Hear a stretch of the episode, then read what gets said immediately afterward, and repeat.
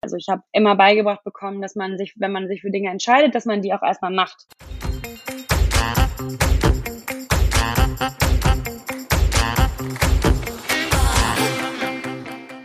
Hallo, liebe Zuhörerinnen und Zuhörer und willkommen zu einer neuen Folge unseres Podcasts Schwungmasse. Ich bin Maxi und ich darf heute Maren Schiller begrüßen. Maren ist 26 Jahre alt und wohnt aktuell in Berlin. Sie hat Journalismus und Public Relations studiert und äh, während des Studiums schon angefangen, ihre Tipps als Leichtathletin auf Instagram und ihrem Blog zu teilen. Und ihre Community begeistert sie auch noch heute mit Inhalten zum Thema Laufen, aber es gibt natürlich auch spontane Einblicke in ihren Alltag und noch vieles, vieles mehr. Seit letztem Jahr hat sie sogar einen eigenen Podcast äh, mit, ihrem, mit ihrem Mann Eugen und Fotograf Max. Und äh, ja, ich freue mich heute mit Maren über äh, ganz viele Themen zu sprechen, über Klischees, Selbstständigkeit und äh, natürlich auch die Gemeinsamkeit von Sport und Geldanlage.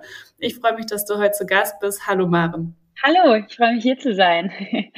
Maren, erzähl doch mal, wie bist du denn damals dazu gekommen, deine Erfahrungen und Tipps als Leichtathletin auf einem Blog zu teilen? Ähm, das war total ungeplant. Also vor sechs oder sieben Jahren hatte ich, glaube ich, einen Instagram-Account gemacht, das allererste Mal.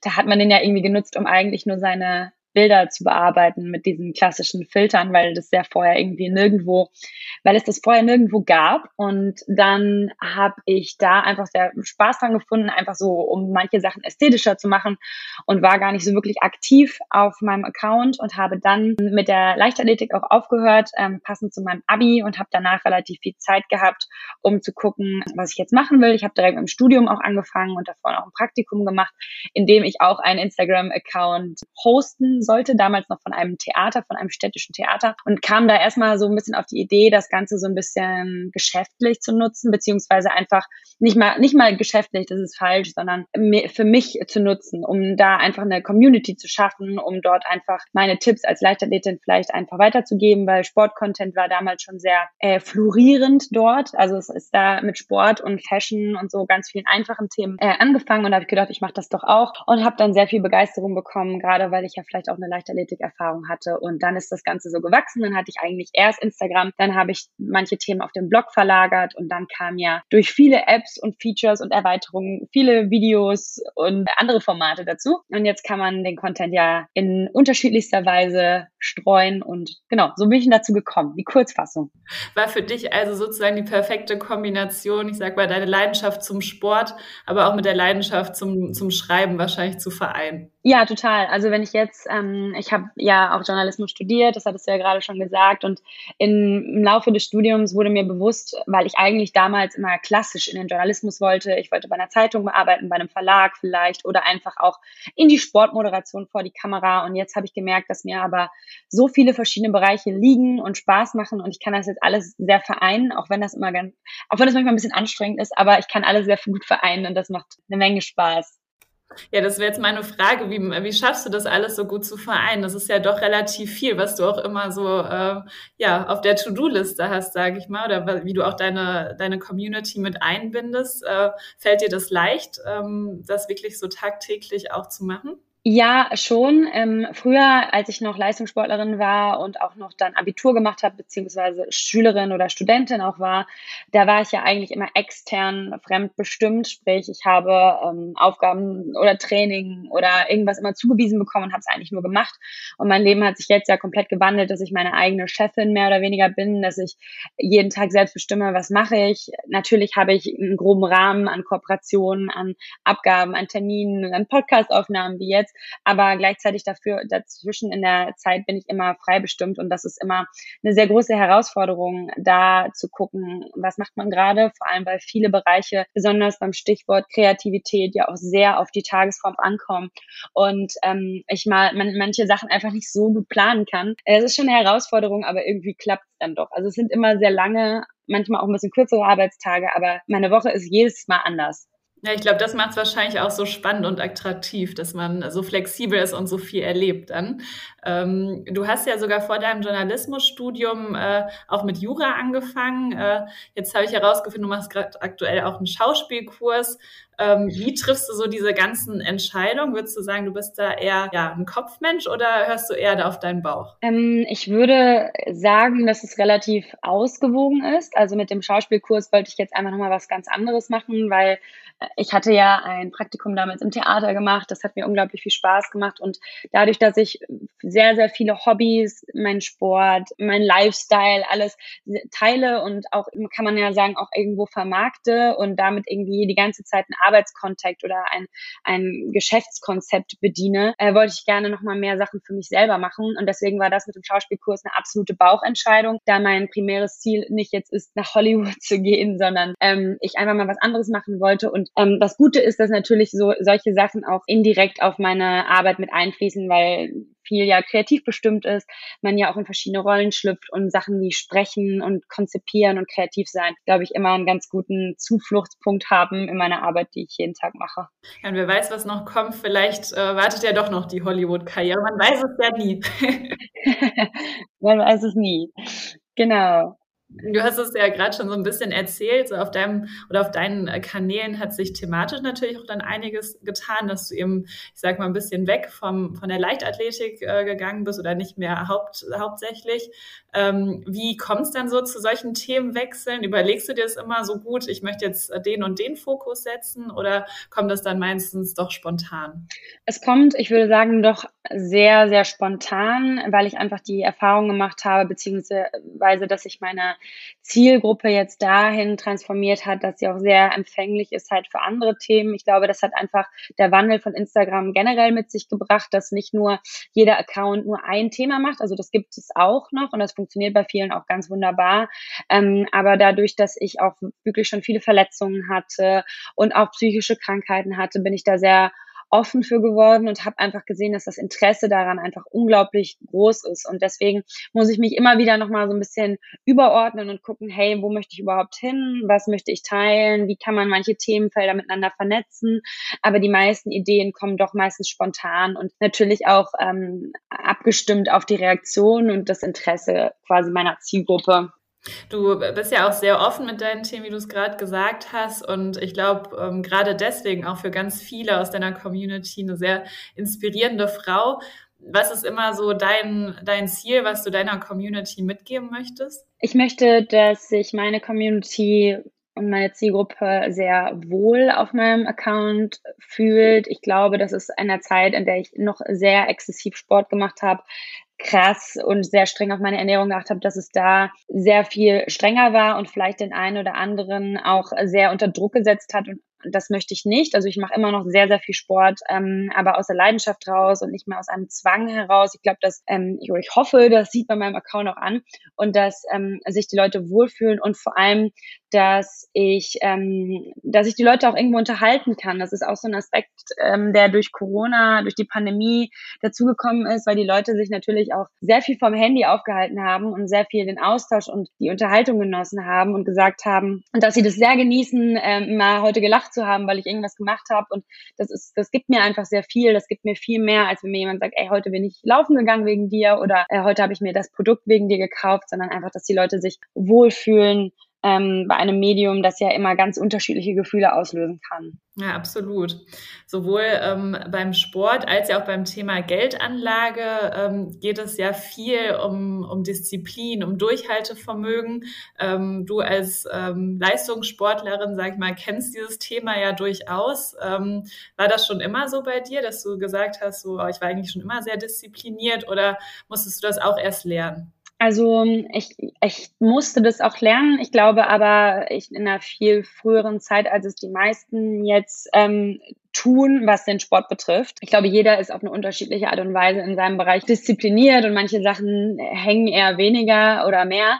Aber ich ähm, habe natürlich dadurch, dass ich sehr früh den Leistungssport gemacht habe und mein Training angepasst habe, früh lernen müssen, dass ich, wenn ich mich bei Sachen anmelde, sprich mache einen, vielleicht lerne ich Klavier oder ich mache einen Tenniskurs, das sind Sachen, die ich gemacht habe, dass ich die dann auch durchziehe. Also ich habe immer beigebracht bekommen, dass man sich, wenn man sich für Dinge entscheidet, dass man die auch erstmal macht und auch mal hingeht, wenn man keine Lust hat und dann verinnerlicht, dass es einem dann doch danach besser geht. Also ich bin damit groß geworden und ich ähm, profitiere davon jetzt noch, weil ich glaube, die meistgestellte Frage ist bei mir immer, wie motivierst du dich zum Sport? Wie kriegst du das hin? Wie kriegst du das hin, dich abends noch hinzusetzen? Und ich glaube, das ist dann einfach diese Disziplin, aber auch mittlerweile wirklich diese, ähm, diese Leidenschaft und die Kraft, die ich daraus ziehe. Also ich muss mich schon manchmal natürlich ein bisschen aufraffen, aber ich muss mich nie wirklich intrinsisch motivieren, äh, weil mir die Dinge einfach super Spaß machen. Und deswegen sage ich auch immer, dass die Leute sich ähm, nicht natürlich eins zu eins ein Beispiel an mir nehmen, sondern für sich offen die Dinge entfachen, die sie wirklich interessieren und an denen sie auch Freude haben. Ja, das ist natürlich auch immer so sehr individuell, wie jeder da gepolt ist, äh, absolut. Schaffst du es denn immer so mental stark zu bleiben und so sich selbst zu motivieren oder hast du auch mal Momente, wo du sagst, oh, jetzt, jetzt reicht's, jetzt kann ich auch nicht mehr? Ähm, ja, definitiv. Das habe ich auch lernen müssen, weil ich irgendwie, ich war so lange an einem Punkt, an dem ich mich mm, so sehr motiviert habe und meinen Verpflichtungen immer bestmöglichst versucht, ja, ich wurde dann immer allen gerecht und ich habe dann leider in so einer Zeit feststellen müssen, dass ich viel zu wenig auf mich acht gebe. Und ich glaube, dass ein großer Teil von der Disziplin auch ist, auch sich gegenüber diszipliniert zu sein und was seine, was seine, seine Bedürfnisse angeht. Und wenn mein Bedürfnis ist, heute abends mal einfach auf der Couch zu verbringen und heute mal Sachen liegen zu lassen, dann lasse ich das jetzt auch zu. Also das ist ähm, eine Sache, die auch äh, ja viele betrifft. Das bekomme ich auf meiner Zielgruppe auch gut und häufig zu hören, dass man sich da oft motivieren muss, auch mal einen Gang runterzufahren. Hast du denn auch einen Tipp vielleicht für unsere Zuhörerinnen und Zuhörer, ähm, wenn man sagt, so, oh, es fällt mir irgendwie gar nicht so leicht, sich jetzt doch nochmal irgendwie aufzuraffen und zu motivieren? Ähm, ja, also beim Sport sagt man ja ganz oft immer das Gefühl danach, daran soll man sich so ein bisschen orientieren. Äh, das sage ich eigentlich auch immer, weil man sich nach, nach dem Sport eigentlich immer besser fühlt. Ich würde sagen zu 90 Prozent. Natürlich, wenn eine Einheit mal blöd war, dann kann man sie auch mal abbrechen. Aber eigentlich geht's einem immer besser, wenn man sich dann wirklich mal in Schwung gebracht hat und wenn man das dann mal ge gewagt hat. Und ich erinnere mich auch immer daran, weil ich auch so jemand bin, ähm, der was so Ablage von Dokumenten oder so Sachen, auf die man keine Lust hat, ne, Steuern, Belege, so ein, so ein Pain-Thema, ähm, dass es nicht besser wird. Also ich sage immer nur, das wird nicht besser und es wird immer nur schlimmer. Und je früher man das macht, desto angenehmer wird Und das ist einfach, glaube ich, die, äh, das ist einfach der Satz, der mich motiviert, weil ich sage, ich, ich muss es sowieso machen. Ich habe keinen anderen, der es macht. Und irgendwann wird der Tag sein. und am besten macht man es eher, weil das Gefühl, wenn man es dann gemacht hat, dann ist es halt richtig gut. Dann hat man das weg und das ist ein ganz, ganz tolles Gefühl. Deswegen macht es. Das stimmt, muss ich dir recht geben. Das ist wirklich bei allen Themen so. Man fühlt sich besser, wenn man es geschafft hat und äh, hinter sich gebracht hat. Absolut. Du äh, besprichst ja auf deinen Kanälen ab und zu auch mal irgendwie ernstere Themen ähm, und äußerst auch deine Meinung ähm, zu, ich sag mal, ja, klischeebehafteten Vorurteilen. Ist es dir dahingehend auch wichtig, ähm, mit Vorurteilen und Klischees auch aufzuräumen? Definitiv, weil ich die natürlich auch als Influencerin ähm, äh, ständig zu hören bekomme, beziehungsweise ich glaube, ich hatte sogar vor einem Jahr mal so eine Fragenrunde gemacht bei Instagram, das ist so Klischees, Vor Vorurteile gegen InfluencerInnen und da kamen wirklich die skurrilsten Sachen bei rum, die mich dann, also wo ich mich dann natürlich persönlich auch angegriffen gefühlt habe, dass das Bild so verzerrt ist von einem Job. Ähm, deswegen ist es halt mir sehr wichtig, mit diesen Sachen auf, also aufzuräumen und halt nicht nur was halt den Beruf der eines Influencers oder einer Influencerin betrifft, sondern was viele Dinge ähm, betrifft. Auch, dass Frauen nicht mit Geld umgehen können, dass Frauen nicht alleine feiern gehen dürfen. Und es gibt so viele Sachen, die ich im Internet immer höre, die dann vielleicht äh, es gilt zu verändern.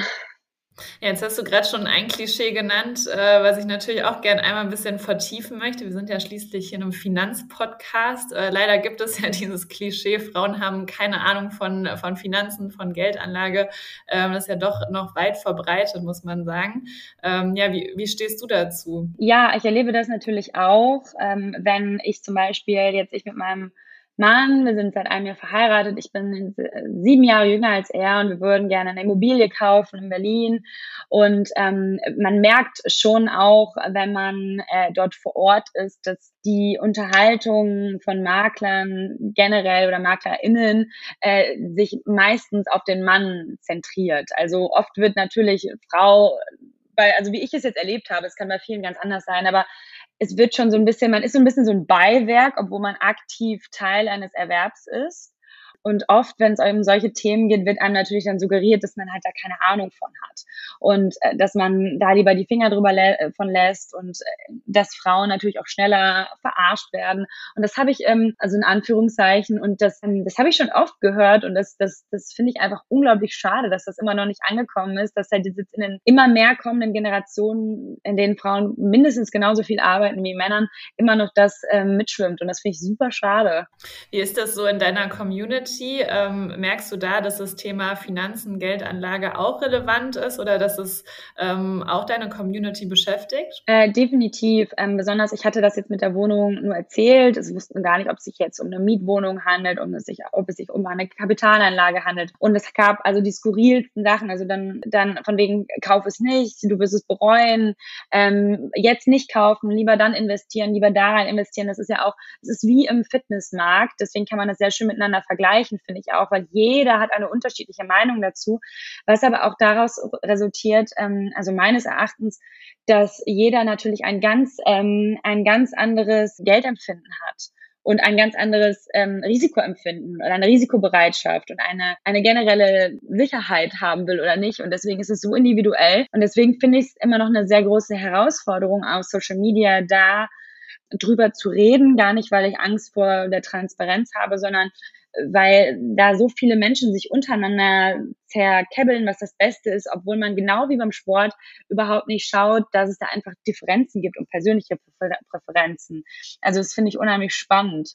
Jetzt ähm, das Thema Immobilienerwerb, was du gerade genannt hast, ist natürlich auch ein, ähm, ein Punkt, der ganz, ganz eng an das Thema Finanzen, Geldanlage auch geknüpft ist. Ähm, was war denn bei dir so der, der erste Berührungspunkt mit dem Thema, sich um seine eigene Finanzen zu kümmern und äh, dahingehend sich auch damit zu beschäftigen? Ich glaube, weil ich einfach einfach sehr früh schon, also ich bin seitdem ich 20, bin gerade 20, bin halt selbstständig. Jetzt seit sechs Jahren verdiene ich Geld mit Instagram. Ähm, wahrscheinlich mehr Geld, als ich als ähm, Studentin verdient hätte, hätte ich jetzt einfach einen Job als Kellnerin oder im Service irgendwo gehabt, ähm, worüber ich unglaublich dankbar bin, ähm, dass ich schon sehr früh in jungen Jahren auf eigenen Beinen stehen kann. Nur das hat mich natürlich etwas überrumpelt. Ich hätte nie gedacht, dass ich jetzt mit 26 ähm, überlege, mir eine Immobilie zu kaufen. Und ähm, ich empfinde das aber als sehr wichtig wichtig, da einfach früh drüber nachzudenken, vor allem wenn man früher über ähm, regelmäßiges Eigenkapital verfügt und was man spart. Und gerade für mich als selbstständige Person, die nicht weiß, ob es in fünf Jahren noch genauso läuft, obwohl man das bei anderen Jobs natürlich auch nicht sagen kann, ähm, ist mir das einfach sehr wichtig, weil ich bin sehr, sehr Sicherheitsmensch. Ich denke wirklich oft voraus und da mein Job mir da nicht so wirklich in die Karten spielt, zu sagen, was in fünf Jahren ist, versuche ich das wenigstens jetzt schon auf einer äh, finanziellen Ebene zu klären, dass ich ähm, Rücklagen habe, dass ich in Dinge investiere, von denen ich vielleicht, wenn ich älter bin, profitiere. Ja, gerade als Selbstständige, du sagtest, es ist ja super wichtig, sich mit den eigenen Finanzen zu beschäftigen und auseinanderzusetzen. Und ich stelle mir so als Anfang 20-Jährige das auch gar nicht so leicht vor. Also bist du da quasi so ins kalte Wasser geworfen worden? Hast dich da selbst reingefuchst oder hattest du da auch Unterstützung? Ähm, natürlich, meine Eltern haben mich auch unterstützt, ähm, die beide aber einen sehr, sehr, sehr sicheren Job haben äh, und dann, und ich wollte auch nie selbstständig sein. Das war nie meine Idee. Ich habe immer beigebracht bekommen, dass das was ganz Unsicheres ist, dass das was, ähm, das man nicht machen sollte. Und die haben alle Probleme mit Aufträgen. Man arbeitet auch ganz viel und bla. Und ähm, das habe ich immer so beigebracht bekommen, weshalb ich da wahrscheinlich noch ein, auch ein bisschen anderes Empfinden zu habe. Ich habe aber auch ähm, ein sehr gutes Bauchgefühl. Ich hatte auch zwei Termine mit, ähm, da ging es auch um Versicherungen und, in, ähm, und Aktien. Das war so ein, so ein Vertreter, der bei uns einmal zu Hause war. Und es war ganz schrecklich ähm, weil ich dann direkt gemerkt habe, das ist eine komplette Verkaufsmasche, teilweise noch mit so einem, dass man andere Leute anwerben soll und äh, alles so eine, eine Geschichte, wo mir dann irgendwelche Blumen mitgebracht wurden und so. Und das hat mir dann einfach nicht so, das hat mir nicht so zugesagt, da habe ich auf jeden Fall gemerkt, also es funktioniert vielleicht für ganz viele, aber für mich war das nichts. Und das war das erste Mal, dass ich gemerkt habe, okay, das ist was, was ich nicht will. Also das, da fühle ich mich einfach nicht wohl. Und dann habe ich schon mal geguckt, okay, dann gibt andere, ähm, andere Dinge. Und dann habe ich mich einfach auch sehr viel eingelesen, auch bei YouTube, mich selbst damit befasst. Ähm, dadurch, dass ich früh jung selbstständig war und als Influencerin mehr oder weniger auch im rechtlichen Sinne sowohl Krankenkasse als auch Versicherung immer in Grauzonen unterwegs bin. Niemand weiß genau, wie man uns rechtlich behandelt, wie man Dinge versteuert, wie man was macht. Äh, deswegen musste ich mich ohnehin schon in viele Sachen einlesen und deswegen habe ich mich da eigentlich mit selber auseinandergesetzt. Ja, gerade als Selbstständige ist es ja auch ähm, super wichtig, sich so ein, ich sag mal, finanzielles Polster auch aufzubauen. Ähm, hast du das auch schon von Beginn an versucht und äh, fokussiert?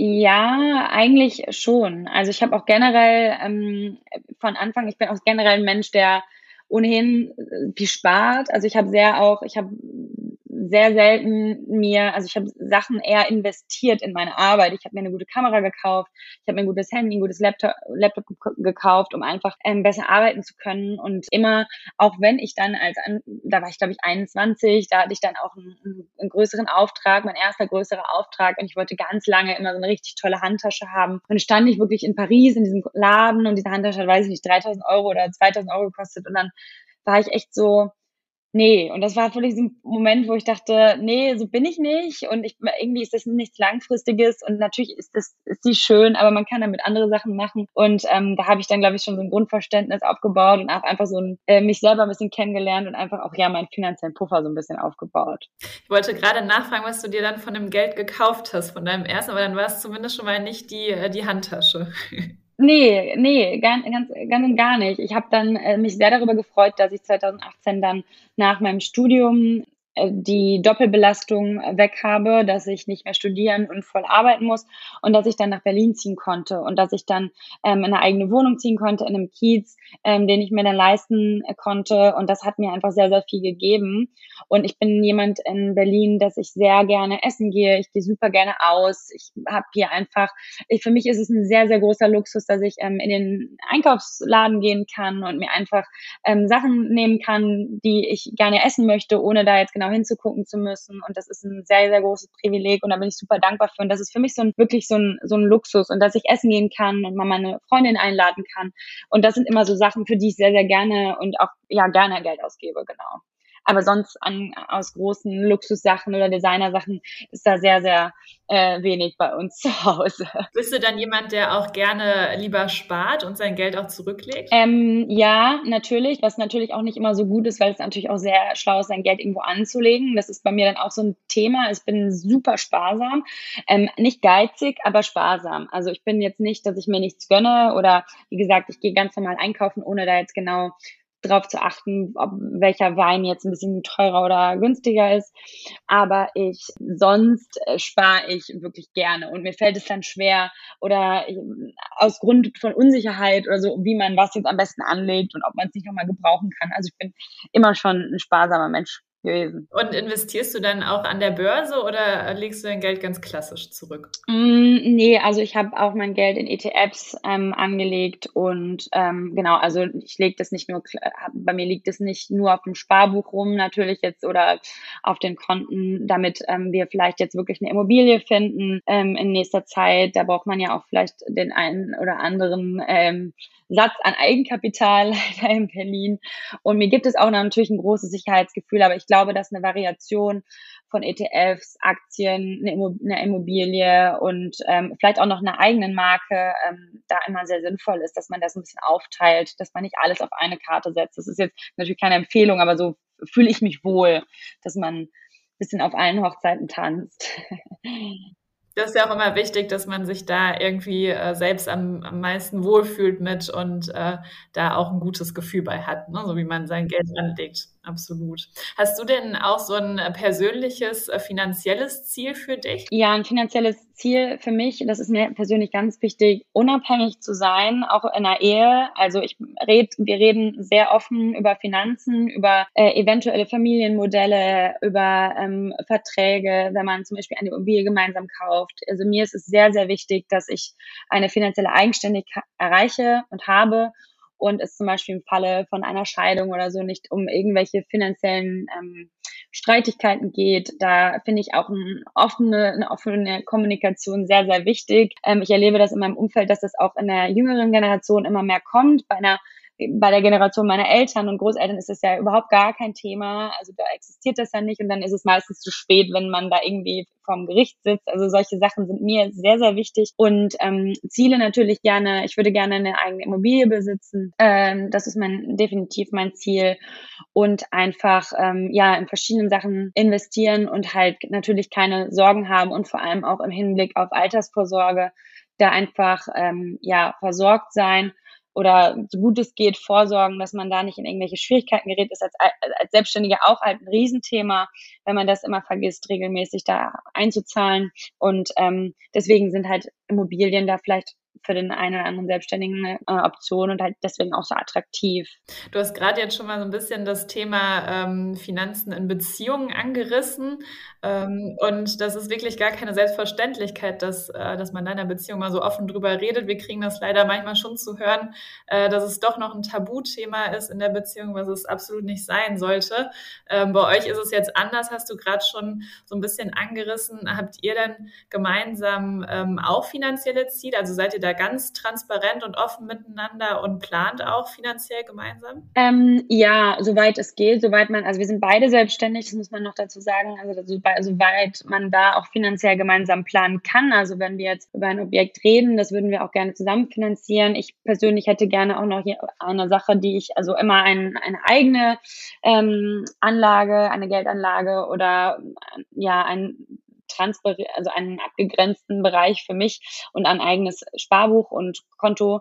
Und das ist mir auch wichtig. Und ähm, es war von Anfang an aber auch ein sehr, sehr offenes Thema. Jetzt nicht natürlich so offen, wir haben jetzt nicht unsere, unsere Konten abgeglichen, aber es ist, ich finde es auch, ähm, als wir über das Thema Frauen und Finanzen gesprochen haben, immer noch so ein Thema, dass zum Beispiel der Mann immer die Frau einladen muss und sowas. Das sind ja immer noch so Date, ähm, Date-Themen, die man ja immer so hat. Und natürlich ist es schön, eingeladen zu werden, aber ich finde, das sollte auch, sofern nicht ein riesengroßes Beziehungs ähm, finanzielles Gefälle vorhanden ist, sollte da auch darüber offen gesprochen werden, dass man das halt ausgleicht oder dass man da auch Modelle findet. Und besonders, wenn man vielleicht jetzt eine Ehe schließt oder wenn man eine Familie plant, dass man Dinge vorab bespricht, sodass halt nicht später irgendwelche Diskussionen auftreten, wenn es irgendwie unangenehm wird oder wenn halt ähm, irgendwie noch mehr Druck vorhanden ist. Also ich finde das ähm, super, super wichtig. Ja, absolut, total. War das denn bei dir in deiner Familie, als du also kleiner warst, auch schon ein relevantes Thema? Also habt ihr auch zum Beispiel in deiner Familie offen über das Thema ähm, Geld und Finanzen gesprochen? Ähm, ja, ich denke natürlich nicht so offen, wie es auch jetzt so ein bisschen äh, so auf auf Instagram und auf äh, generell in den Medien wieder offener so ein bisschen dargestellt wird. So offen glaube ich jetzt nicht.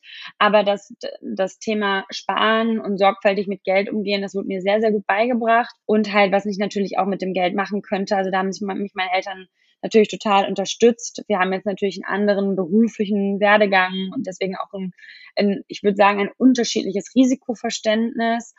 Aber ähm, dass da Vorsorge getroffen wird. Das habe ich definitiv auch von meinen Eltern ein bisschen ähm, beigebracht bekommen oder auch gesagt bekommen, dass das halt wichtig ist, weil es natürlich auch viele Beispiele auch irgendwie im Bekanntenkreis gab, in denen das dann in so einem Fiasko geendet ist. Und das möchte ja keiner.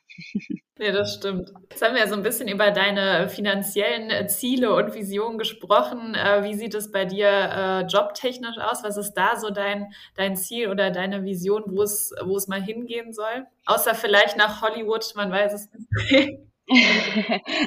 nee, das habe ich erstmal wirklich hinten angestellt. Also ich würde sehr ähm, gerne weiterhin in die Moderation, also in Klammern Sportmoderation. Das war ja auch damals immer mein intrinsisches Ziel ähm, oder meine intrinsische Motivation überhaupt mit dem Journalismusstudium anzufangen. Und dadurch, dass ich jetzt bei Instagram ja schon relativ viel vor der Kamera gearbeitet habe und auch einige Sportveranstaltungen begleitet habe, würde ich da einfach super gerne weiterhin. TV finde ich nach wie vor eine sehr spannende, eine spannende Arbeit. Ich liebe generell die Arbeit vor der Kamera, aber ich schreibe auch noch gerne. Also ich möchte super gerne ein, ein Buch noch schreiben, meinen eigenen Podcast noch weiter verfolgen. Also ich habe so verschiedene parallele Straßen, die ich immer so ein bisschen abwechselnd fahren möchte. Ist jetzt nicht so eine klassische ähm, Einbahnstraße, ist eher so eine mehrspurige Autobahn. Ich höre schon, also wir haben noch viel zu erwarten von dir. Sind wir ganz gespannt. Ja, ich guck mal, das klingt jetzt immer so hochgestochen. Ne? Ich habe auch oft keinen Plan von nichts. Also vielleicht, ne? Ähm, nein, mal schauen. Also ich habe auf jeden Fall viele Ideen und viel Lust und was natürlich ist es dann, was so das Zeitfenster vorgibt und was die Zeit vorgibt, immer noch ein anderes Thema. Aber das sind so die Sachen, äh, die mir einfach sehr Freude bereiten und für die ich auch sehr bereit bin, äh, viel Zeit zu investieren. Das ist ja auch gut. Es geht ja nicht mal alles auf einmal, aber ich finde es immer wichtig, dass man, dass man Ziele im Leben hat, äh, die man verfolgt und da äh, durchaus ehrgeizig äh, dabei sein kann. Das ist doch immer gut. Ja, total. Maren, vielen Dank schon mal dafür. Vielleicht hast du abschließend noch ähm, einen Tipp oder ein Learning von dir, vielleicht für unsere Zuhörer und Zuhörer ähm, zum Mitnehmen. Ich würde sagen, wenn es jetzt auch ein bisschen mehr also um das Thema Geld geht und um generell um das Thema Vertrauen, dass einfach eine Transparenz unglaublich wichtig ist, dass es kein Thema ist, worum, worüber man sich schämen sollte. Ich glaube auch, das habe ich auch von vielen gelesen, ähm, das hatte ich gerade nicht gesagt, dass oft ähm, viele sich bei einem geringeren Einkommen schlechter fühlen oder dass ein finanzielles Gefälle auch zu einem Beziehungsgefälle wird, dass weniger Respekt vorhanden ist vor einer Person, wenn eine Person weniger verdient und dass diese, dass man, wenn man sowas erlebt oder einem so ein Gefühl gegeben wird, dass das vielleicht alarmierend ist für eine nicht gesunde Beziehung ähm, und dass es sehr wichtig ist, offen über sein eigenes Empfinden so zu sprechen. Und wenn es um den Bezug äh, Arbeiten und quasi Motivation gibt, immer daran denken, wie cool es ist, Dinge zu zu, zu schaffen und geschafft zu haben und äh, sich immer merken, dass irgendjemand die Arbeit irgendwann machen muss und dies, dieser jemand ist meistens man selbst. Ja, vielen lieben Dank, Maren, für das tolle Gespräch, äh, deine Offenheit, ehrliche Worte und ähm, ja, natürlich die ganzen Einblicke von dir. Also lieben Dank. Dankeschön.